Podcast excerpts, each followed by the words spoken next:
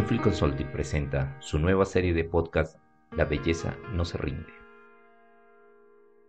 Contar la vida es un ejercicio de autoindagación poderoso. Escuchar la vida de otros nos hace más humanos y nos acerca como comunidad.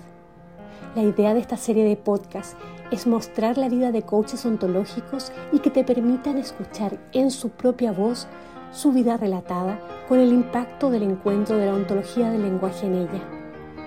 Cada vez que contamos nuestra historia sale diferente, porque tejemos los relatos con distintos hilos. Para esta serie, el coach invitado hará su relato desde la búsqueda de la belleza. Creemos que las personas, entre otros impulsos, vivimos buscando la belleza. Existimos con hambre de belleza y muchos de nuestros comportamientos tienen que ver con la necesidad de encontrarla. Este es el mensaje de Alicia Pizarro Domínguez, directora de Newfield Consulting y de la ECORE, quien los invita a esta aventura interpretativa donde podrán escuchar algunas historias de coaches que esperamos disfrutes y participes, no solo escuchando, sino preguntándote, ¿cómo vives tú la belleza? ¿Cómo sería el relato de tu vida contado desde la búsqueda de la belleza? En esta ocasión, quien entrevista es Roberto Zambido, socio director y representante de Newfield Consulting Argentina.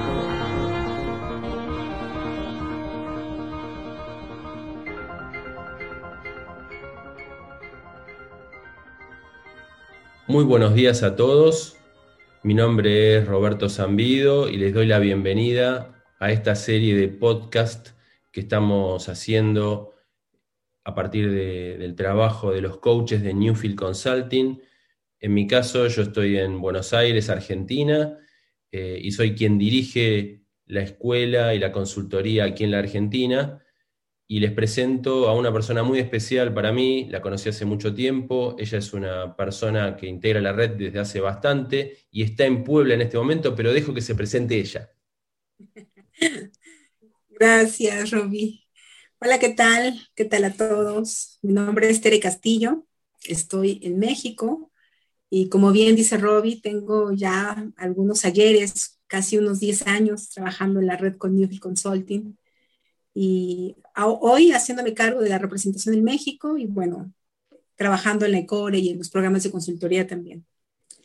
Bien, muchas gracias. El tema que nos convoca hoy es un tema que a mí me gusta mucho y tiene que ver con entender que en este momento, quizá en el que estamos atravesando por muchos espacios de, dolor, de incertidumbre, de pérdidas, eh, se nos hace importante de alguna manera rescatar la belleza. Y por eso el tema es la belleza no se rinde. Y lo primero que te quiero preguntar, Tere, es cuando te convocamos, ¿por qué levantaste la mano para hablar de este tema? Muy buena pregunta, Robbie, porque, porque sí es un llamado. yo, yo siento que la belleza eh, viene desde, desde algo muy intrínseco, desde algo orgánico y, universal. Eh, yo veo al universo como dador de belleza y desde ahí mirar la vida como, como una belleza ya particular. Ya traemos esa belleza, ¿no? Eh, la naturaleza, las montañas, los mares, los ríos, el cosmos, eh, incluso el, la forma de dar vida. El acto de dar vida es un acto bello en los seres humanos, en las plantas, en los animales, los océanos. Y yo siento que ya nacemos con esto, o mejor dicho, ya, ya lo traemos, ¿no? Eh, reconociendo que somos parte de un sistema mayor con belleza, que es propia y constitutiva de nosotros como, como ser seres naturales, que, que venimos de este gran sistema. Y, y, bueno, basta mirar no sé, un paisaje, un atardecer, un amanecer, el nacimiento de un bebé, como para ver la magnificencia de, que la vida ya es bella, en, su, forma más orgánica y pura, ¿no? Bien, ahora vos mirás un amanecer y lo ves bello, pero no sé, quizá para otra persona pueda no serlo, o no serlo tanto como para vos. Entonces te pregunto, ¿Cómo vos aprendiste a apreciar la belleza? ¿Tenés registro de eso? Y, y, vaya que es muy buena pregunta, ontológica, porque fíjate que eh, yo nací en un poblado que se llama Pisaco, que es eh, del estado más pequeño de México, que se llama Tlaxcala.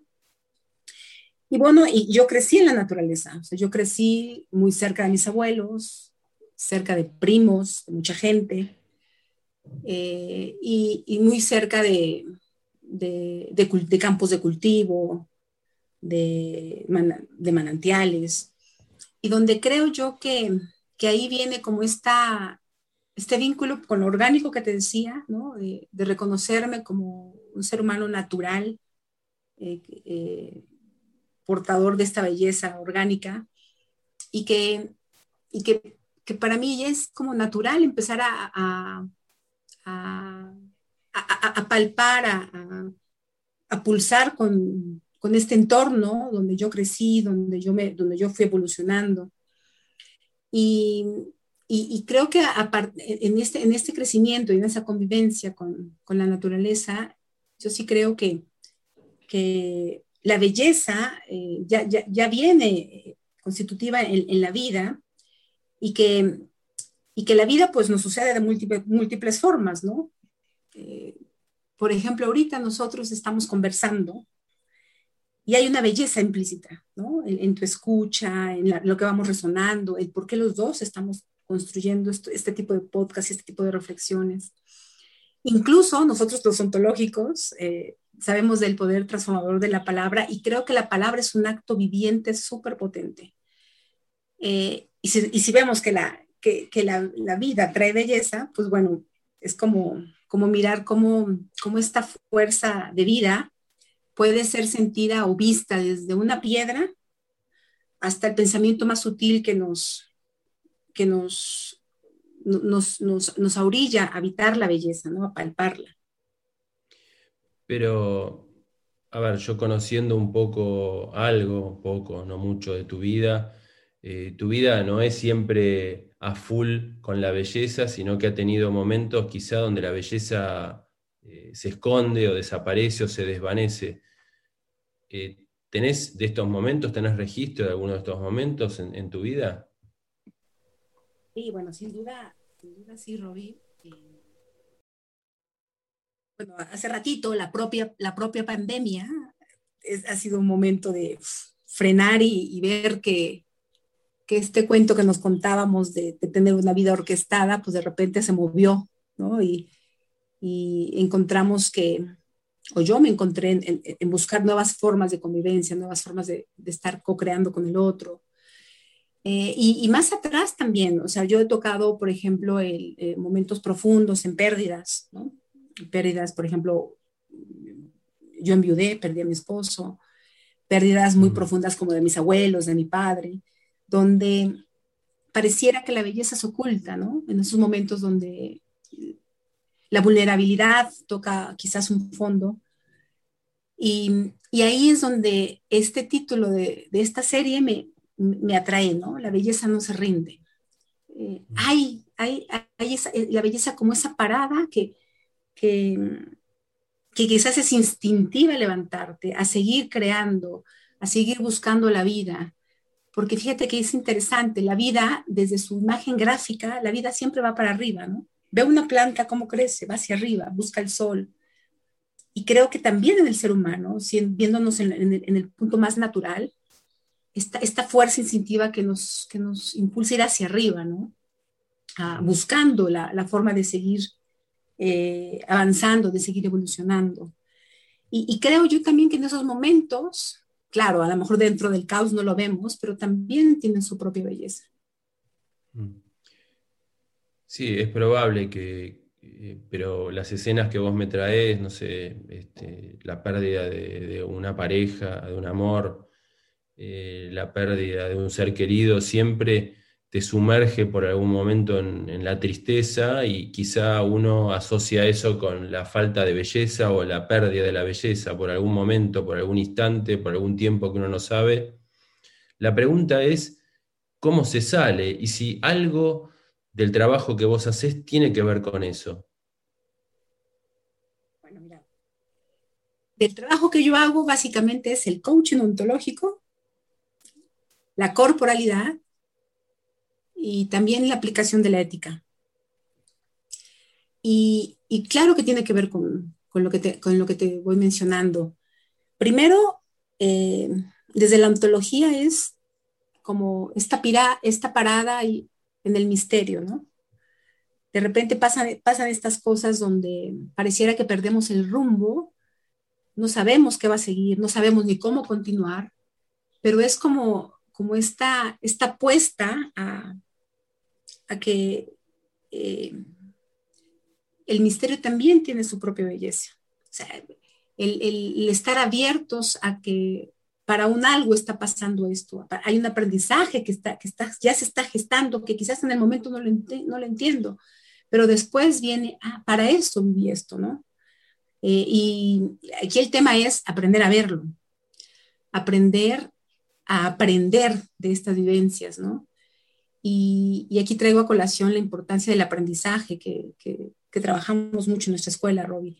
¿Cómo, ¿Cómo pudiera ser una vivencia que me marca y sigo mi flujo de vida o una vivencia que me marca, me quedo, la abrazo, la palpo con el cuerpo, con el alma y, puedo darle un sentido más profundo del para qué viví esto, ¿no? El sentido de quizás de renovación, de, de, ser un, un momento que te da no sé, un, sentido de vida mucho más profundo, eh, o puede ser catapulta para, para, seguir avanzando con más fuerza, no, qué sé yo, pero, pero yo no sé si hay una respuesta del cómo se hace, pero sí del cómo, cómo, cómo habitarlo con todo lo que tenemos, con, con toda esta, con esta capacidad que ya traemos, eh, digamos, eh, con, el, con este poder tan sensible que ya tenemos los seres humanos, habitándolo con los cinco sentidos, podemos, yo creo, a, mi juicio, poder eh, salir de estos momentos retomando la, belleza, ¿no? retomando la, belleza de la propia vida, que, como te digo, ya, ya, la traemos intrínseca, ¿no? Esa es mi percepción. Ahora, creo que es importante, Roby, que este tipo de eventos sí genera una percepción más ampliada. Eh, si bien es cierto, podemos admirarnos de la belleza de un atardecer, eh, también me puede ampliar la percepción del dolor, ¿no? la percepción de tocar el dolor, de tocar con eh, estos sentimientos que nos pueden atravesar y que no, no, encuentran salida, que no encuentran respuesta, para poder ampliar la mirada de, de, mira, fui capaz de salir de esto y, y, quizás con más remasterizado, ¿no? con, más, con más fuerza, quizás. O sea que tal vez eh, esa experiencia te transforma de alguna manera en la medida que lo vas elaborando y eso te permite apreciar la belleza de otra manera, priorizar distinto o algo por el estilo. Y, sabes que más que priorizar distinto, yo creo que como darle la intensidad a la vida, ¿no? O sea, como, como, como habitarla con todo lo que tenemos, ¿no? Eh, en este, a eso me refiero con, con esa intensidad. Bien. Ahora, yo sé que vos te dedicás por un lado a, hacer un trabajo que es muy bonito con, el cuerpo, intervenís en, organizaciones, en individuos, haciendo grupos que trabajan corporalidad, que además te formaste como coach ontológico, pero esto que estás haciendo ahora empezó en algún momento. ¿Cómo, ¿Cómo fue que te vinculaste con la ontología del lenguaje o con la formación? Bueno, la ontología llega a mí por, por, un, por un mandato de, la empresa donde yo trabajaba. Yo trabajé 18 años en el Tecnológico de Monterrey y nos mandaban a, capacitaciones a, los directores para poder tener una, un mejor liderazgo, un liderazgo más sensible, cosa que lo aplaudo y, y que le estoy profundamente agradecida al Tecnológico. Y bueno, pues llegó, llegó a, la formación del ABC por el, por el año 2008. Y, y, lo primero que me, que me tocó es esta percepción del ser humano que yo no había visto, ¿no? Esta, esta, esta, esta conceptualización fuera de lo metafísico, de, de que, que, que, por supuesto moviliza creencias, moviliza un montón de cosas, eh, para mí ya fue como, como conectar con, no solamente con algo diferente, pero sí con una enorme posibilidad de transformación. Y, bueno, pues eh, me, atrapó la ontología y me atrapó el desarrollo del ser humano y, comprendí que para profundizar en aguas más, más hondas es inevitable tocar el cuerpo. Y así es como llego a la, a la biodanza. Eh, recuerdo mucho, mucho a, a, mi primer profesor, que fue Runa, en aquel momento. Eh, que yo lo veía danzar y decía, bueno, ¿qué es esto? ¿no? como, como que para qué, pero cuando ya entro en la vivencia, cuando empiezo a entrarle con todo este repertorio emocional, eh, eh, corporal, pues bueno, me empezaron a caer un montón de veintes, como decimos en México. y, y, bueno, hay un, un, proceso de transformación muy lindo que, que, yo hoy por hoy creo, Robbie, que esto que hacemos, que a lo que nos dedicamos, eh, es portador de belleza inagotable en el ser humano, ¿no? Eh, como, no sé si te ha pasado, pero cuando estás en una sesión de coaching, cuando muestras una interpretación que la persona antes no podía ver eh, y, empieza a ver una nueva, una nueva, forma, una nueva de interpretar lo que le pasa, e incluso a, desvanecer ciertos juicios o ciertas narrativas, ahí se está gestando una belleza, ¿no? la belleza en, un estar diferente, en, un poder actuar diferente.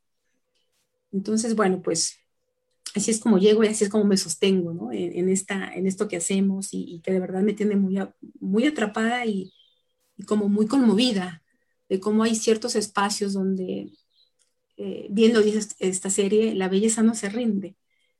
Y, y, cada vez hay más que aprender. Bueno, yo al menos cada vez veo cursos nuevos, este, nuevas posturas, nuevo conocimiento y, bueno, pues también creo que, el aprender como, como, como, verbo es un acto bello, ¿no?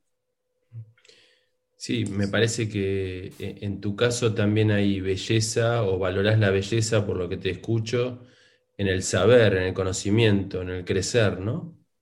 O en la transformación, no sé cómo llamarlo. Sí, yo jamás, yo creo que me gusta la palabra que pones, en la transformación. Y la transformación no, necesariamente tiene que venir de la academia o del libro, del curso.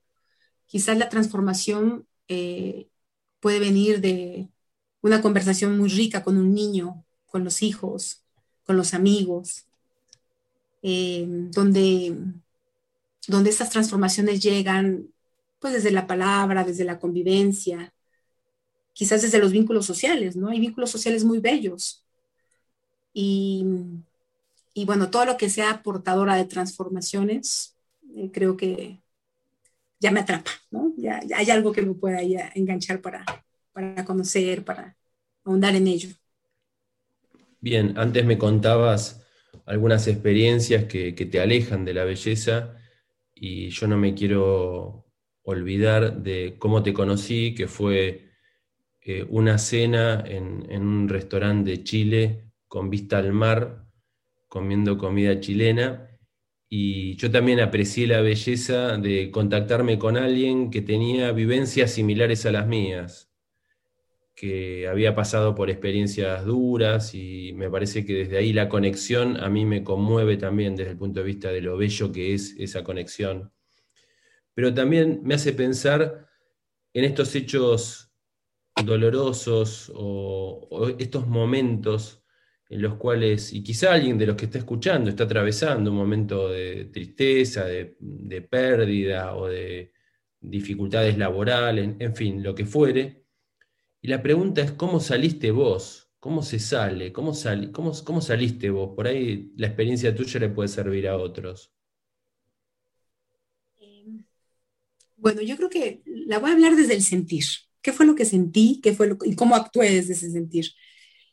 Eh, primero, yo sentí que dada la pérdida de mi esposo o, después ya la, pérdida de mi padre, que, fue igual un hombre muy cercano a mí, eh, el amor siempre estuvo presente, el amor de la gente que me rodea.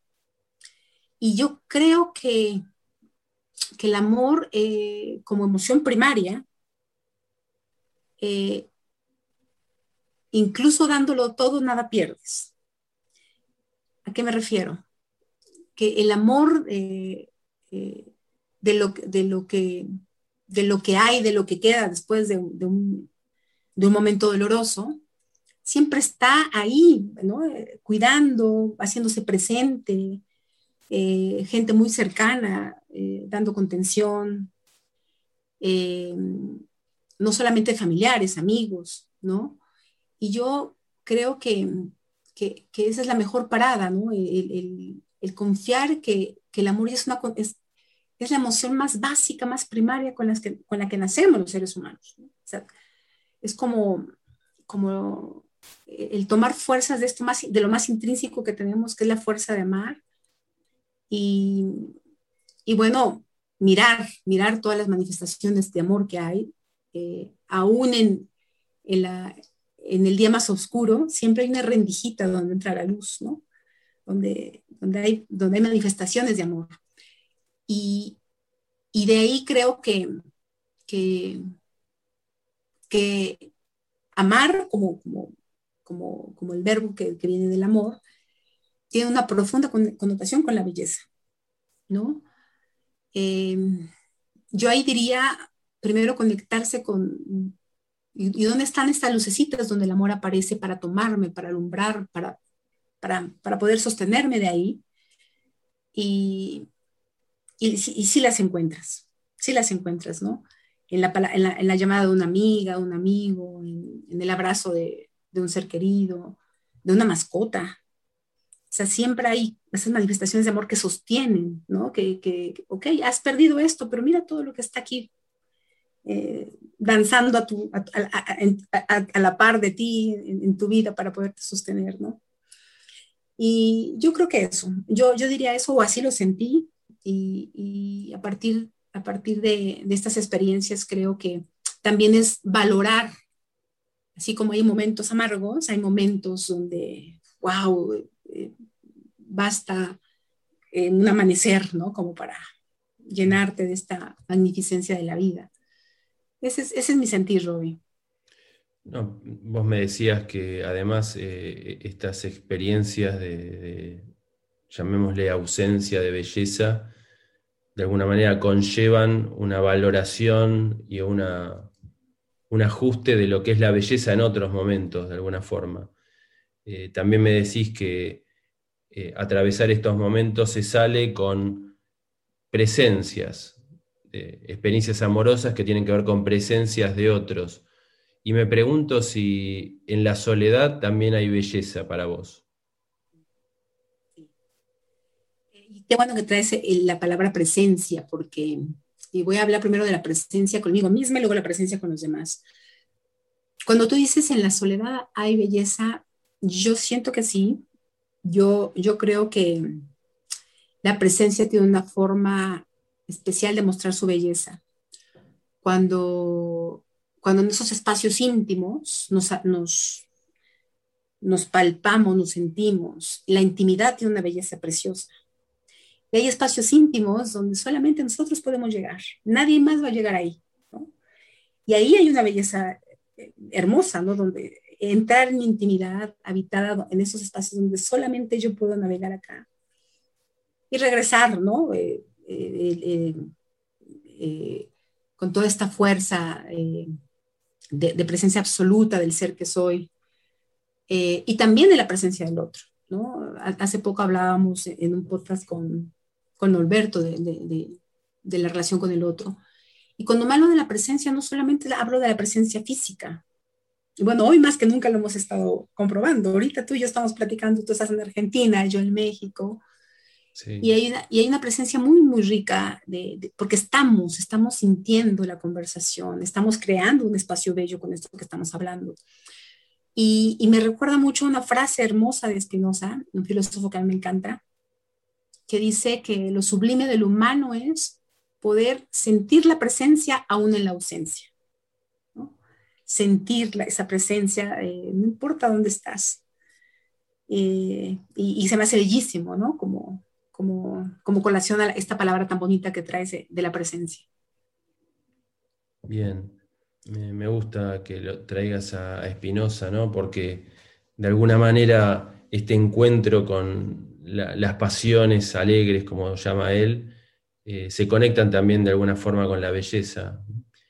Eh, pero te quería preguntar, en, lo cotidiano, en tu trabajo del día a día, encontrás mucha belleza o a veces entras en rutinas que no te gustan? ¿Cómo, cómo si haces una, especie de análisis de lo que es la agenda de un coach como vos, ¿cómo, cómo lo ves? Eh, bueno, en lo cotidiano, eh, yo creo que la mejor forma de mantenerme parada en la belleza es conectar con la vida, ¿no? Con, la vida desde, desde el respirar, el moverme, el, actuar, el, el, hacer, el hacer mis sesiones de coaching, los temas de consultoría, mis sesiones de biodanza, el danzar, el, viajar. Ahora no puedo mucho, pero bueno, eh, es en esto cotidiano eh, pero también no solamente desde, o sea, desde lo macro, sino también en lo micro, ¿no? Eh, hace rato yo estaba comiendo con mi hijo y, comimos un poco rápido porque teníamos agenda apretada los dos, pero hay destellos de belleza, ¿no? Destellos de belleza de, oye mamá, qué rico te quedó este platillo, donde yo sé que atrás hay, hay una emoción de, de preparar un plato rico para que lo degustemos los dos, hasta hasta observar simplemente su forma de caminar y de despedirse, ¿no? O sea, estos pequeños, estos pequeños fragmentos de la vida, instantes donde puedes palpar la belleza, ¿no? La belleza del movimiento, lo que yo te decía, la belleza de la palabra, la belleza de, de gustar un platillo, ¿no? Eh, tenemos los, todos nuestros sentidos a nuestro favor, ¿no? Y, yo sí creo que nuestros sentidos nos, nos permiten ampliar nuestra, nuestra percepción para conectar con esta sensibilidad, la belleza en el olfato, en el tacto, en el gusto, ni se diga en la mirada, ¿no? Bien, o sea que encontrás belleza en todos los sentidos, por lo que me decís. Eh, me, parece que también remarcaste mucho la belleza del encuentro, la belleza de la presencia, la belleza tal vez en, en la naturaleza, en el campo, en estas experiencias primarias que traes. Pero en lo concreto, el trabajo tuyo cotidiano te hace encontrar con un mundo empresario muchas veces. Yo sé que vos trabajás en organizaciones. ¿Y qué ambiente se respira en las, organizaciones? Porque yo a veces veo que la belleza está lejos. Sí, y, tienes toda la razón en cuanto cada, cada organización o cada espacio, independientemente sea organización o sea una casa, tiene sus propias emociones y esas emociones generan una, un ambiente, propician un ambiente. A veces no es tan bello como quisiéramos. Pero, pero finalmente va, va a estar calificado por la persona que lo ve, ¿no? O sea, va a estar calificado por la persona que está juzgando si es bello o no es bello, si el ambiente es agradable o no agradable. Y, y entonces, si me voy a, a, a, cómo percibo yo este ambiente, cómo yo siento este ambiente, la pregunta es, ¿dónde quiero pararme? ¿no? ¿Dónde quiero pararme? Si bien es cierto que como consultor vemos muchos de los puntos negritos para poder intervenir, mm. también nos habilita a ver esta, parte luminosa que a veces ellos no, ven, ¿no? Y creo que esta, esta, esta mirada de percepción ampliada, cuando llegamos a una organización, cuando trabajamos con grupos, eh, colegios, empresas, qué sé yo, eh, nos permite poder decidir dónde quiero parar, ¿no? eh, el momento de pararme en el punto crítico y mostrar lo que no funciona o pararme en, las cosas sutiles que no se dan cuenta, ¿no? Eh, fíjate que yo trabajo el tema corporal también en las organizaciones y, a veces quedo tan, tan conmovida de, cómo directores, los líderes, ¿no? Que, tienen una, pues, una estructura mm, corporal rígida, mm, digamos, eh, no es nuevo ni malo, pero más adaptada al ritmo rápido, a, a toma de decisiones. Eh, de repente se llegan a sensibilizar con movimientos muy sutiles, como, como un caminar lento o como un movimiento solamente de, relajación de brazos, de abrir el pecho. Y llegan a tocar una sensibilidad, una sensibilidad que muy pocas veces los atrapa o lo habitan. Y me conmueve mucho eso. Hay una belleza enorme, ¿no? Oye, pero si solamente está abriendo el brazo y abriendo el pecho y ya está conmovido, ¿no? Y wow, ¿no? Cuánta, cuánta necesidad de apertura, de, de, tocar esta parte sensible quizás del cuerpo, del movimiento. Eh, le puede provocar esos estados, ¿no? De, pues más sensibles, más quizás, quizás hasta placenteros. Qué, qué interesante que puedas trabajar temas de cuerpo con, con personas que son gerentes o ejecutivos o líderes de organizaciones. Me imagino que debe ser una organización especial, no sé, lo pienso desde acá de Argentina y a veces no nos está tan habilitado, fácil trabajar con el cuerpo. Eh, ¿Estás teniendo buenos resultados con eso? Sí, bueno, no ha sido fácil, tienes toda la razón, Robbie, porque no estamos acostumbrados a, darle un lugar prioritario al cuerpo. Pero he ahí la magia de la ontología, yo creo que la antología, desde la parte, o sea, desde el discurso de cómo, cómo entrar a la exploración del ser humano, eh, entra el cuerpo. Desde ahí la gente dice, ah, mira, mira, tienes razón, no, no lo habíamos visto, bueno, mételo en el combo, ¿no? Entonces hace la propuesta ya un poquito más completa y, y, bueno, lo que te puedo reportar es eh, experiencias profundamente conmovedoras, ¿no? Que incluso a mí me han, me han, coartado eh, juicios que yo tenía, ¿no? De, eh, ay, esta persona, pero si es tan dura, tan... Y de repente, wow, ¿no? E, eso, es, eso para mí es eh, palpar la belleza, ¿no? de lo inesperado, de mira cómo, cómo, cómo se puede hacer humanidad, tocar la humanidad desde romper estos paradigmas que tenemos, ¿no? De, sobre todo en temas corporales. Eso, mi Robbie. Bueno, bueno, la verdad eh, te agradezco mucho, Tere, me, gusta todo lo que traes y, bueno, para mí siempre es, un placer poder charlar con vos, poder conversar y así que bueno, si te parece nos vamos despidiendo entre nosotros y, de la audiencia, ¿cómo lo ves? Me parece muy bien, eh, muy agradecida. Eh, la verdad también me quedo con, bueno, primero sintiéndote cerquita, una plática así como, como de cafecito rica, y poderla compartir con la gente que nos escuche, que, que está alrededor del ECORE, alrededor de nuestra escuela, pues es un privilegio. Estoy muy agradecida y me siento muy privilegiada de haber compartido este espacio contigo. Bien, muchas gracias para mí también. Y también quiero agradecerle a la gente que está escuchando y quiero que sepan que nosotros seguimos con una serie de podcasts en este caso hemos tocado el tema de la belleza, tratando de rescatarla como algo que, siempre está y que está en los ojos de quien mira en realidad también y está en, cada uno de nosotros. Y por otro lado, con otras temáticas que dentro de Newfield Consulting seguiremos trayéndoles. Así que muchísimas gracias a cada uno y nos seguimos encontrando en estos podcasts. Gracias. Agradecemos a quienes nos acompañaron hoy y también a quienes nos están escuchando y se han suscrito a nuestro canal de podcast. Quedan todos invitados a nuestro próximo capítulo de la serie La belleza no se rinde. Recuerden que pueden encontrar más información sobre la Escuela de Coaching Ontológico de Rafael Echeverría en www.newfelconsulting.com. Gracias a todos y hasta la próxima.